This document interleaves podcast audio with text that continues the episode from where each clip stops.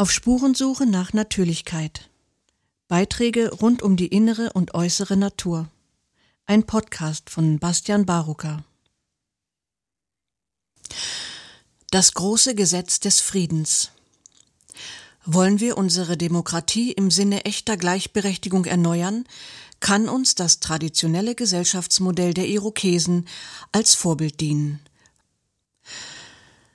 Das große Gesetz des Friedens hat sechs Nationen über Jahrhunderte Frieden, Gerechtigkeit und Gleichheit gebracht. Es war ein ausgeklügeltes Modell, das auf Konsens, Respekt und Fairness wie auch einem Gleichgewicht zwischen Mann und Frau beruhte, aber auch der Souveränität sowie der Freiheit des Einzelnen große Bedeutung einräumte.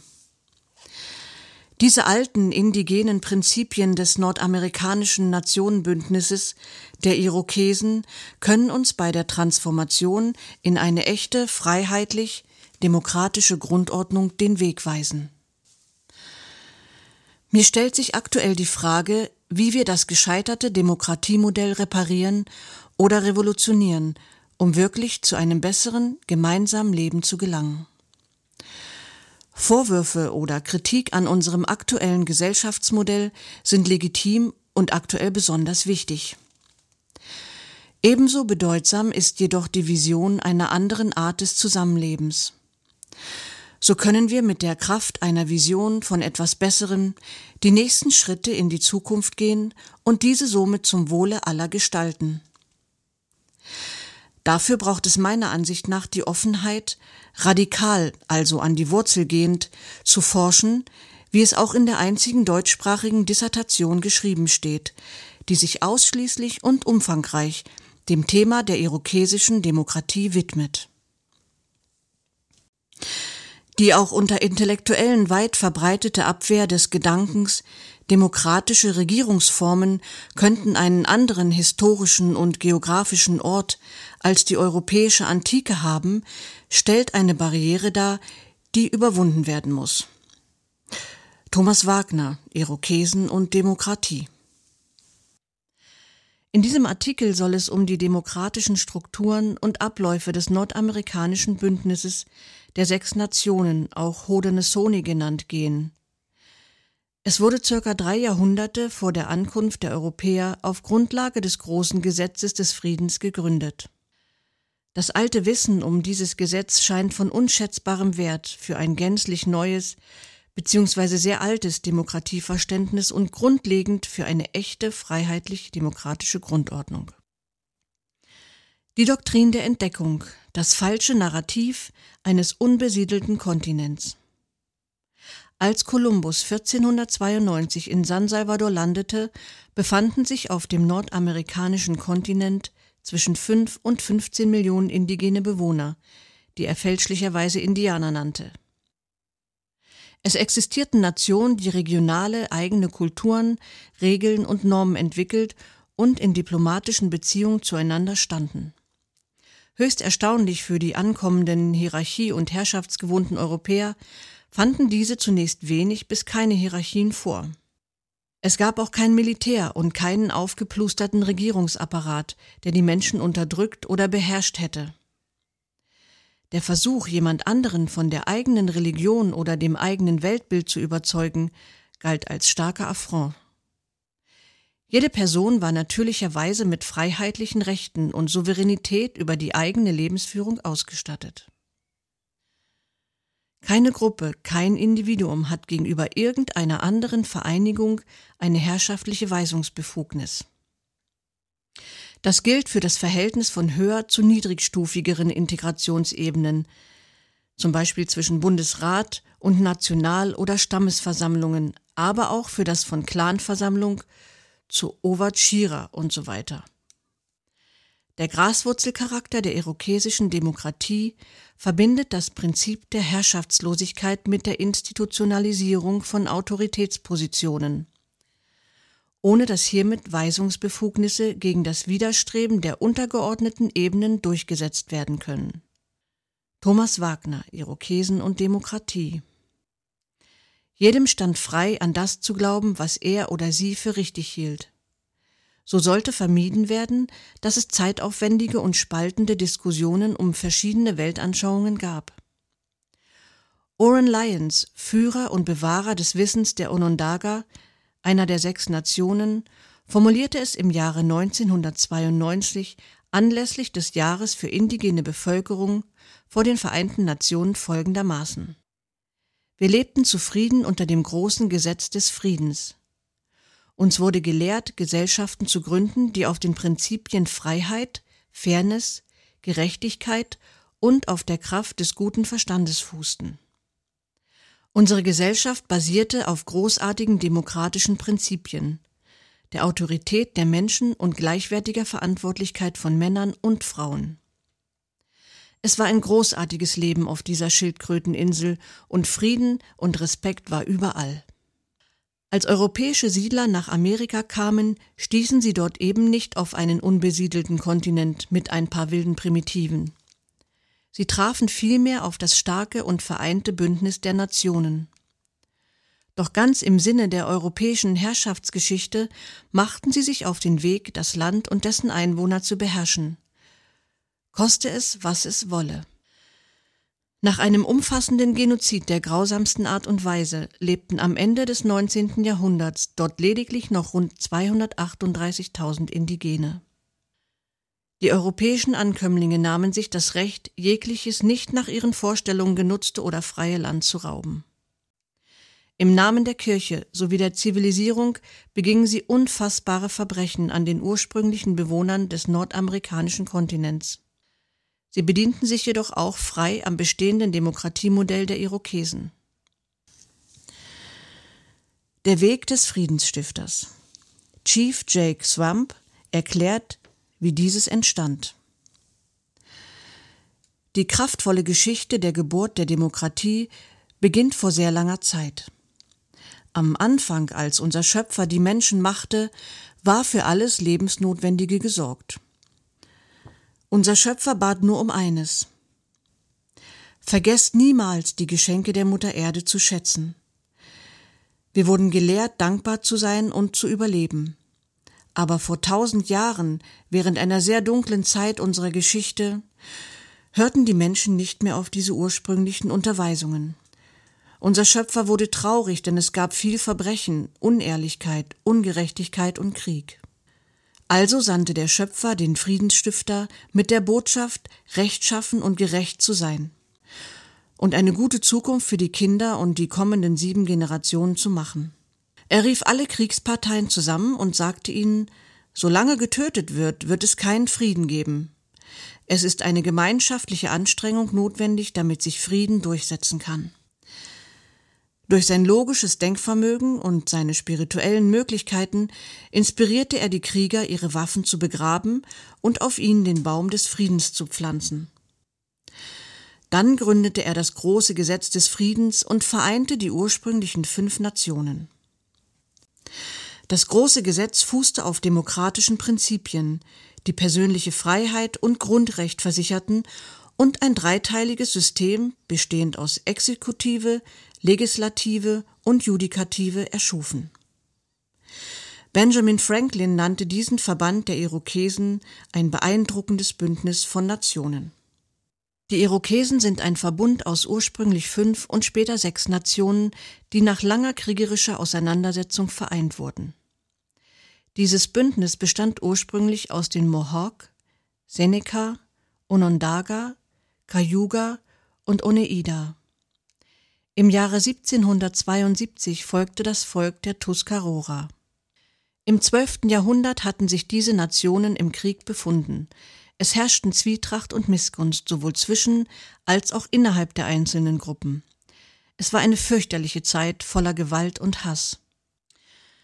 In dieser düsteren Epoche erschien ein Mann auf der Bildfläche, der innerhalb von 40 Jahren alle verfeindeten Stämme besuchte und ihre Führungspersönlichkeiten dazu brachte, sich gemeinsam zu versammeln. Dieser Friedensstifter überbrachte allen 50 Chiefs seine Botschaft des Friedens und der Einigkeit.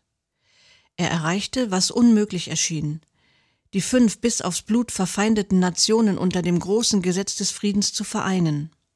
Sie begruben ihre Waffen unter einer großen weißen Kiefer, deren Äste ausladend wuchsen. Jeder Nation, die sich dem Frieden verschrieb, sollte dieser Baum des Friedens Schutz bieten. Die Kiefer stand am Onondaga-See im Staat New York. Ihre Wurzeln reichten in die vier Haupthimmelsrichtungen und wurden Wurzeln des Friedens genannt. Der Legende nach saß im Wipfel der Kiefer ein Adler, der mit wachsamem Blick in die Weite spähte, um nahende Gefahren zu entdecken. Als Symbol der Einheit diente ein Bündel aus fünf Pfeilen, die für die fünf Nationen standen. Diese waren umwickelt und ihre so hergestellte Einigkeit gab ihnen die Widerstandskraft, nicht mehr leicht gebrochen werden zu können. Dieser neu gegründete Verbund nannte sich Haudenosaunee, die Menschen des Langhauses, auch bekannt als die Irokesen. Die Einflusstheorie. Lernen die Europäer von den Indigenen? Eines der wenigen kleinen Geheimnisse der Gründerväter ist der Fakt, dass sie ein demokratisches Modell nicht in England, Frankreich, Italien oder einer anderen sogenannten Wiege der Demokratie fanden. Thomas Jefferson, Benjamin Franklin und andere entdeckten bei den amerikanischen Indigenen die älteste partizipative Demokratie auf der Erde. Aus The US Constitution and the Great Law of Peace. Unter der sogenannten Einflusstheorie versteht man die Fragestellung, inwiefern die Europäer durch den Kontakt mit der indigenen Lebensweise in ihren Vorstellungen von Demokratie, Freiheit, Gleichberechtigung und Souveränität beeinflusst wurden. Dem ging auch der Geschichtsprofessor Gregory Scharf nach und fand aufgrund eines Zufalls Erstaunliches heraus.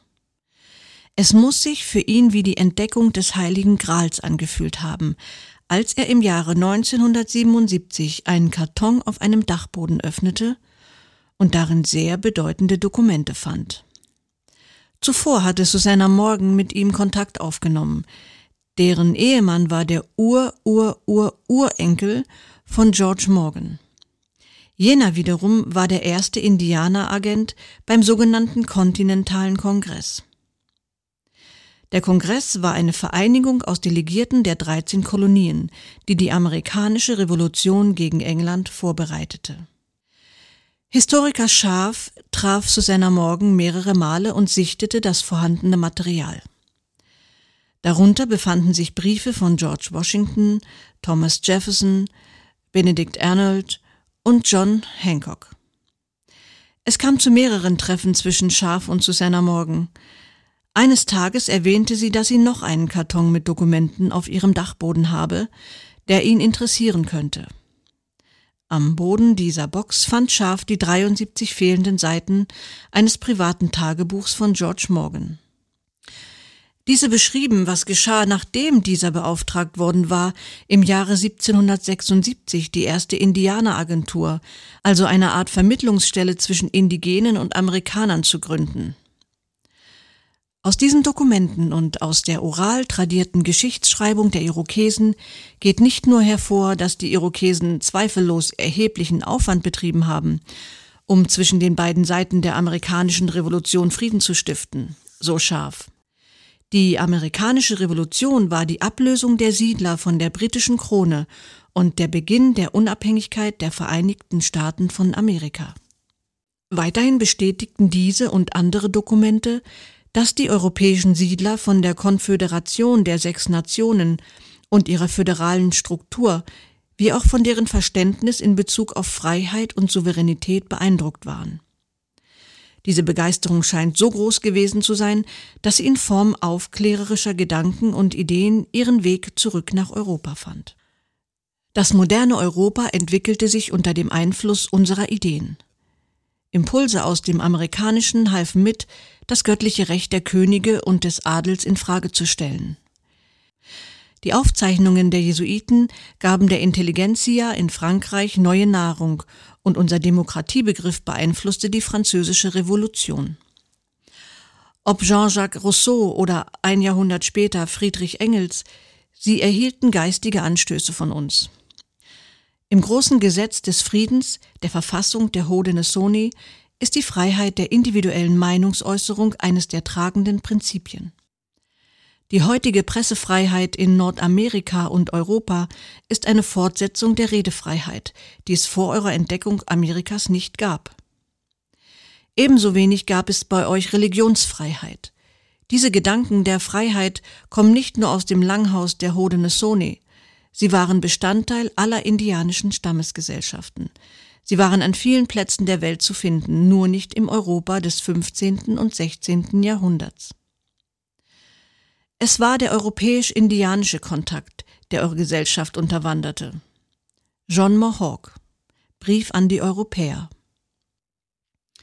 Im Folgenden beschreibe ich, worum es sich dabei konkret handelt. Blaupause für eine echte freiheitlich-demokratische Grundordnung.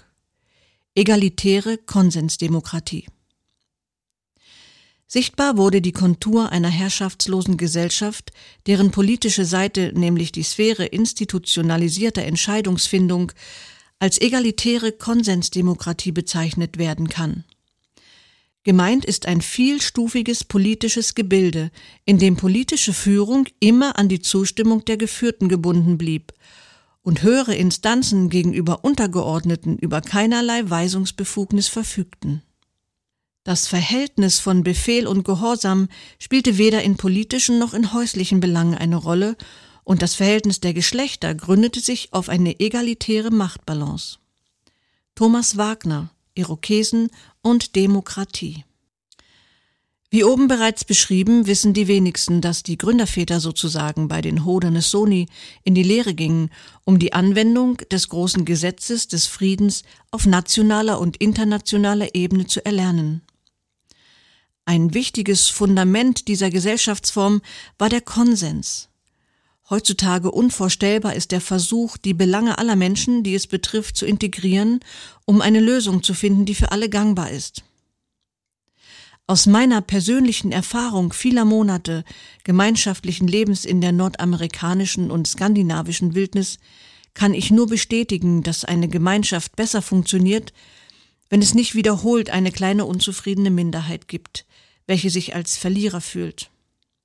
Die indigene Clanmutter Alice Peel formuliert dies folgendermaßen. Sie haben nicht die Macht wie die Staatsoberhäupter in euren Demokratien, in denen immer eine Minderheit zu kurz kommt. Sind unsere Häuptlinge in politischer Mission unterwegs, sei es bei Lakota in South Dakota oder bei der UNO in Genf, können sie nur vortragen, was im Konsens unter Beisein von uns Clanmüttern besprochen wurde. Stellt sich ein neues Problem, das eine Entscheidung verlangt, müssen sie es zu uns zurück ins Langhaus tragen. Es war im Verbund der Haudenosaunee normal, dass sich jeder Mann und jede Frau bei großen Versammlungen Gehör verschaffen konnte und sein oder ihr Anliegen öffentlich mitteilte. Partizipation und das Selbstverständnis mitreden zu dürfen, waren also Grundpfeiler des gemeinschaftlichen Zusammenlebens. Verstörend für die Europäer war indes immer wieder, dass bei Verhandlungen zwischen Weißen und Chiefs unangekündigt Menschen auftauchten, die ganz selbstverständlich zuhörten und sich äußern wollten. Die Meinungsfreiheit war ein Recht, welches so tief in die Lebensweise der Irokesen eingebettet war, dass es keine Erwähnung in der Verfassung braucht. Brennende Feuer verteilt über das ganze Territorium der sechs Nationen symbolisierten das Recht auf öffentliche Diskussionen. Zusätzlich zum großen Ratsfeuer am Onondagasee gab es Feuer in jeder Nation, jedem Clan und bei jeder Familie. Die Frauen hatten ihre Feuer genauso wie Männer ihre Feuer hatten. Die Rolle der Frauen. Von der Wildheit zur Zivilisiertheit. Wir, die Frauen der Irokesen, besitzen das Land, das Haus und die Kinder. Wir haben das Recht zur Adoption, zum Leben und zum Tod. Wir haben das Recht, Führer zu benennen und sie abzusetzen. Wir haben das Recht, Abkommen zu schließen und zu kündigen. Wir haben die Aufsicht über Innen- und Außenpolitik. Wir haben die Treuhandschaft über das Stammeseigentum und unsere Leben sind ebenso wertgeschätzt wie die der Männer. Park, 16. Mai 1914 Native America and the Evolution of Democracy Als europäische Siedler erstmals nach Amerika kamen, trafen sie auf Gesellschaften, in denen Frauen gleichwertig bzw. gleichwürdig behandelt wurden. Sie teilten sich die Machtpositionen gleichberechtigt mit den Männern. Wie auch das fast gänzliche Fehlen von Hierarchien und Unterdrückungsstrategien gegenüber der Bevölkerung muss diese ebenbürtige Rolle der Frauen auf die Europäer nachhaltig Eindruck gemacht haben. Der Nationenverbund der Haudenosaunee war eine matrilineare Kultur. Das Langhaus der jeweiligen Familie und das dazugehörige Land gehörten der Frau und Mutter. Die Zugehörigkeit zu einem Clan basierte auf der Abstammungslinie der Mutter und nicht des Vaters. Im Jahr 1875 schrieb die Frauenrechtlerin und Aktivistin Mathilda Joycelyn Gage Nie war Gerechtigkeit perfekter und nie war die Zivilisation höher entwickelt als unter dem Matriarchat. Unter diesem System erreichte die Gesellschaftswissenschaft ihre weltweit höchste Form. New York Evening Post, 24. September 1875. Das große Gesetz des Friedens sah vor, dass es einen Rat der Clanmütter gab. Aufgabe dieses Rates war es unter anderem, neue Chiefs vorzuschlagen. Im Gegensatz zur Monarchie war es nicht möglich, dass der Sohn des Chiefs ohne Kontrolle durch das Volk ebenfalls zum Chief wurde. Die Clanmütter suchten nach Führungspersönlichkeiten, die mitfühlend, demütig, intelligent und kritikfähig waren, um diese als neue Führer vorzuschlagen. Letztere mussten dann im weiteren Prozess vom Rat der Clanmütter und zuletzt von der ganzen Nation mittels Konsensdemokratie bestätigt werden. Eine weitere Aufgabe der Frauen war das Überwachen der aktiven Chiefs und ihrer Entscheidungen. Sollte sich ein Chief durch ein Verhalten oder Entscheidungen hervortun, die nicht dem Leben dienen, hatten die Clanmütter die Möglichkeit, ihn zu verwarnen. Hier sei erwähnt, dass Entscheidungen bei den Irokesen auf dem Sieben-Generationen-Prinzip fußten. Das bedeutet, dass ein Beschluss im Hinblick auf das Wohl der kommenden sieben Generationen zu fällen war. Sollte der angesprochene Chief nach einer Verwarnung erneut mit ähnlichem Verhalten auffallen, gab es ein Gespräch mit den Clanmüttern, um dies zu thematisieren. Bei einem weiteren Verstoß war es dem Rat der Clanmütter möglich, den Chief auf Konsensbasis umgehend seines Amtes zu entheben. Frauen saßen außerdem in den Räten, in denen es um Krieg und Frieden ging. Sie konnten darüber befinden, ob ein Krieg wirklich sinnvoll und angebracht war. Auch das mussten sie im Konsens entscheiden. Ein weiterer großer Unterschied zur modernen US-amerikanischen Gesellschaft ist die Tatsache, dass der oberste Gerichtshof der Irokesen ausschließlich von Frauen besetzt und die Judikative somit hauptsächlich weiblichen Personen anvertraut war. Ein Teil der feministischen Bewegung in den USA geht auf die Beobachtung indigener Frauen und ihrer Rolle in der Gesellschaft zurück. Im Jahr 1891 sprach Elizabeth Cady Stanton vor dem Nationalen Rat der Frauen, der ältesten konfessionsunabhängigen Organisation von Frauen in den USA. Sie erwähnte in ihrer Rede neben anderen indigenen Gesellschaften explizit auch die Haudenosaunee. Abschließend würde ich sagen, dass jede Frau hier ein neues Gefühl der Würde und Selbstachtung haben sollte in dem Wissen, dass unsere Mütter über lange Zeit herrschende Macht besaßen und diese im Interesse der Menschheit einsetzten. Nicht für eine weibliche Vormachtstellung, sondern für das bis jetzt nicht erprobte Experiment vollständiger Gleichberechtigung. Wenn die vereinigten Gedanken von Mann und Frau eine gerechte Regierung einführen, eine pure Religion, ein zufriedenes Zuhause, eine Zivilisation, in welcher Ignoranz, Armut und Verbrechen nicht mehr existieren. Am 18. August 1920 wurde Frauen in den USA erstmals das Wahlrecht zugestanden. Die Qualitäten von Führungspersönlichkeiten. In meiner Gemeinschaft hat Führungskompetenz, bei uns bekleiden Männer und Frauen das Amt eines Führers oder einer Führerin, mit der Fertigkeit zu tun, wie gut diese Person jedem zuhören kann und wie diese Person versteht, welche Dinge ablaufen, die vielleicht falsch sind oder Konflikte auslösen können und deshalb eine Gefahr für die Gemeinschaft darstellen.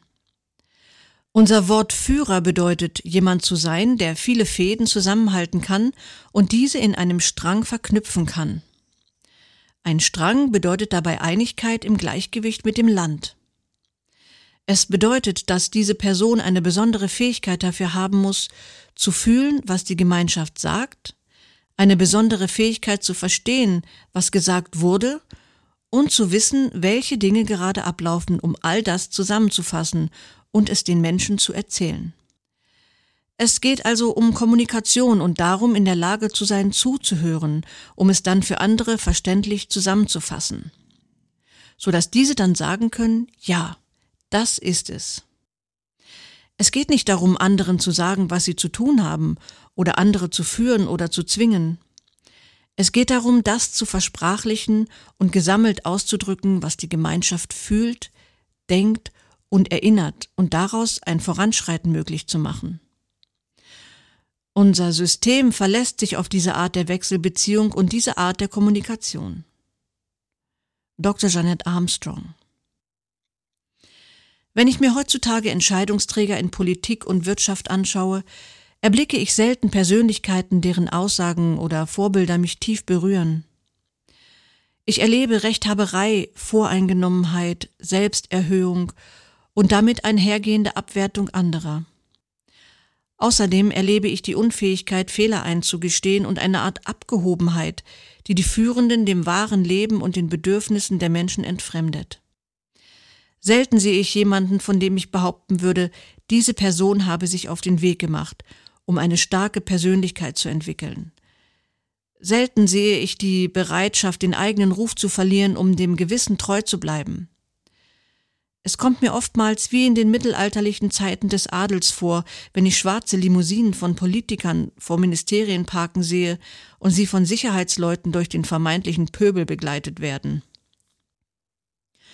Durch mein 15-jähriges Studium indigener, nordamerikanischer und ostafrikanischer Kulturen habe ich entgegen dieser aktuellen Zustände immer wieder festgestellt, dass ursprünglich Eigenschaften wie Respekt, Demut, die Fähigkeit zuzuhören und ein integrativer Ansatz hochgeschätzte Qualitäten von Führungspersonen waren.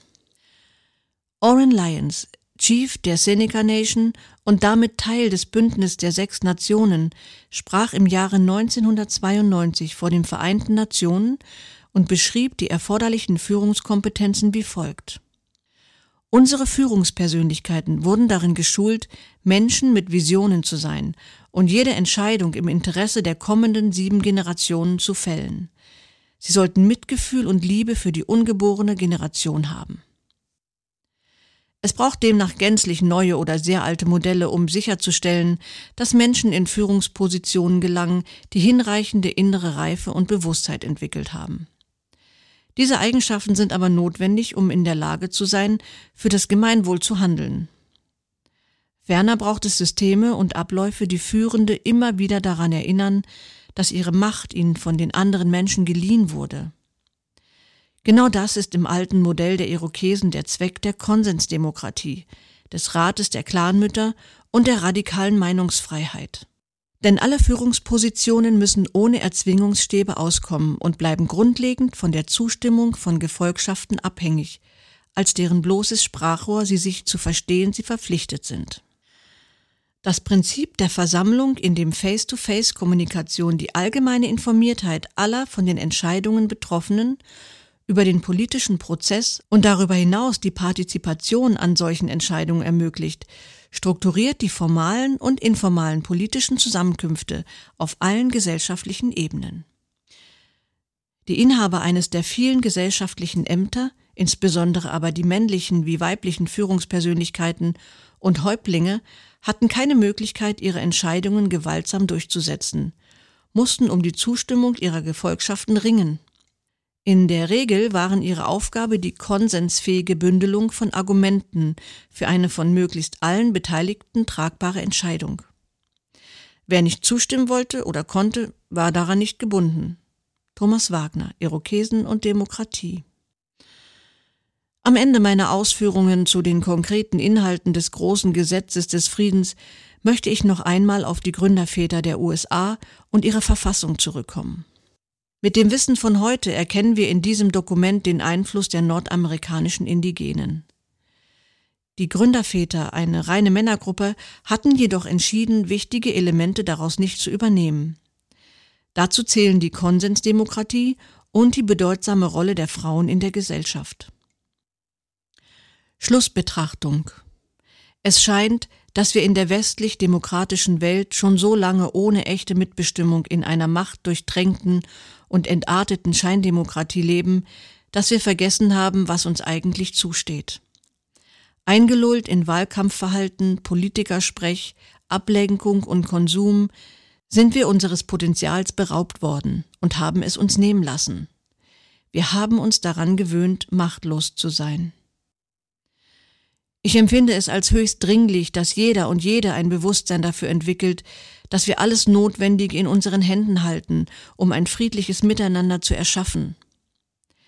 Teile der notwendigen neuen Strukturen dafür sind im großen Gesetz des Friedens zu finden. Lassen Sie uns auf niemanden warten, diese Prinzipien zu leben, sondern fangen wir in unserer Nachbarschaft an. Nutzen wir unsere Energie nicht nur für den Widerstand gegen das Lebensfeindliche, sondern schöpfen wir Mut, indem wir alte, ursprüngliche Prinzipien des Lebens wiederentdecken und diese lebendig werden lassen. Unsere Entscheidungen wie auch unsere Haltung, nichts zu tun bzw. zu warten, bis andere etwas tun, beeinflussen das Wohlergehen der kommenden sieben Generationen. Ein indigener Ältester sagte einmal zu mir, Du bist nur so lange unschuldig, solange du nicht weißt. Sobald ich um Dinge weiß, die der Gemeinschaft dienen können, ist es auch meine Verantwortung, diese Dinge in Handlungen zum Ausdruck zu bringen. Um mit einer letzten indigenen Weisheit zu enden, zitiere ich den hawaiianischen Ältesten Kalani Susa. The knowing is in the doing. Das Wissen steckt im Tun. In Dank an die Vorfahren, die indigenes Wissen unter schwersten Bedingungen bewahrt haben und in liebevoller Verbundenheit für die Kinder, Enkel und Urenkel der kommenden Generationen. Denn ihnen steht eine Welt zu, in der ein gutes Leben möglich ist.